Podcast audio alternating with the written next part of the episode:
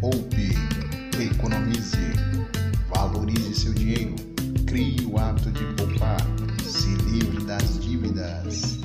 Sejam muito bem-vindos ao canal Prosperando Juntos. Eu sou André Guimarães e quero agradecer a todos os comentários nos vídeos anteriores. Produção, falar em vídeos anteriores, eu acho que o último vídeo não ficou legal.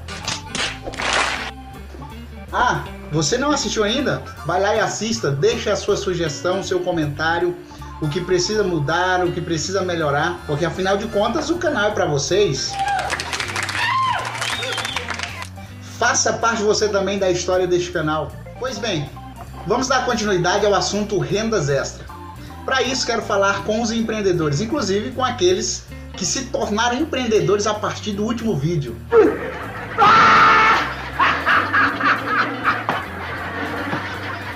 André, você acha que alguém se tornou empreendedor por causa do seu vídeo? Claro que sim. Se eu não acreditar no meu trabalho, quem vai acreditar? Pessoal, isso serve para vocês também. Se você não acreditar em você, não acreditar no seu trabalho, ninguém mais vai acreditar. Acredite em você e nos seus sonhos e siga em frente.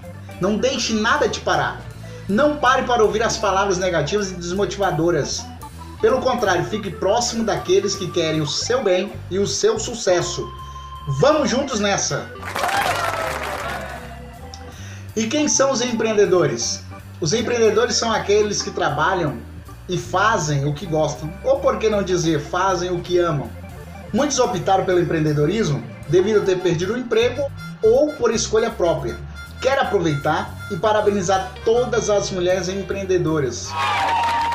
Pois segundo uma pesquisa feita pelo GM Brasil em 2015, as mulheres são em maior números quando se trata de novos empreendimentos. Os dados apontam que o empreendedorismo tem despertado mais interesse das mulheres. A proporção de empreendedores novos, ou seja, os que têm um negócio com menos de 3 anos e meio, é maior entre elas. 15,4% contra 12,6% de homens.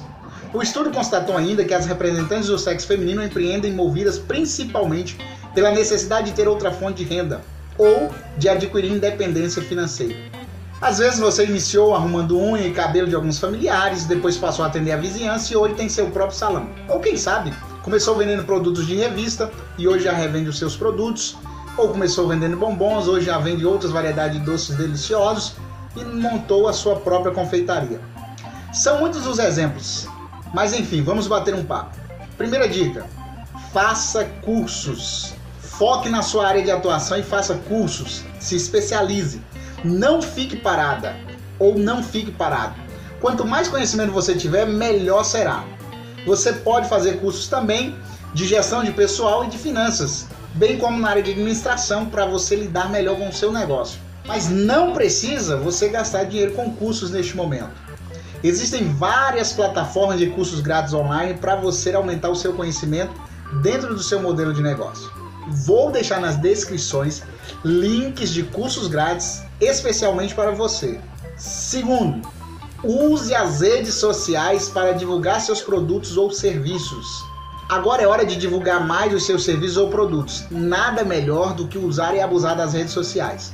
Você pode utilizar o WhatsApp, o Instagram, o Facebook, o LX, o Mercado Livre ou outros para aumentar as suas vendas ou, no seu caso, que é prestador de serviço, aumentar a sua prestação de serviços.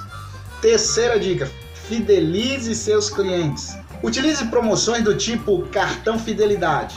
Cartões fidelidade são aqueles cartões que especificam que comprando 10 produtos ou utilizando 10 serviços, você ganha um grátis ou a pessoa ganha um desconto maior na 11 primeira compra ou na utilização do serviço.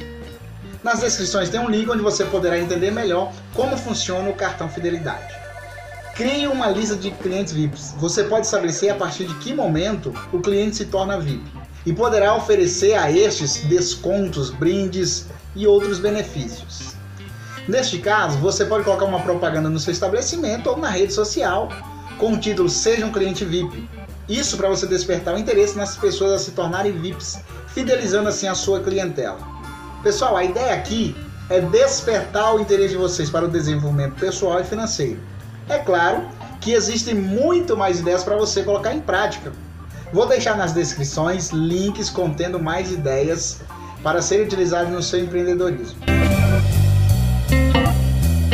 Chegamos na 28ª semana do desafio das 52 semanas. Como o número da semana é o valor a ser depositado, então não esqueça de depositar 28 reais. Atingimos nesta semana 406 reais. Com este desafio, você pode realizar seus sonhos, fazer aquela viagem, comprar um carro, um terreno, só depende de você. Para um valor maior, é só aumentar o tempo do desafio. Se é para adquirir um carro ou algo mais caro, é só fazer um desafio de dois ou mais anos e você pode aumentar o valor inicial do desafio. É isso aí, pessoal. Fiquem com Deus e até o próximo vídeo. Poupe,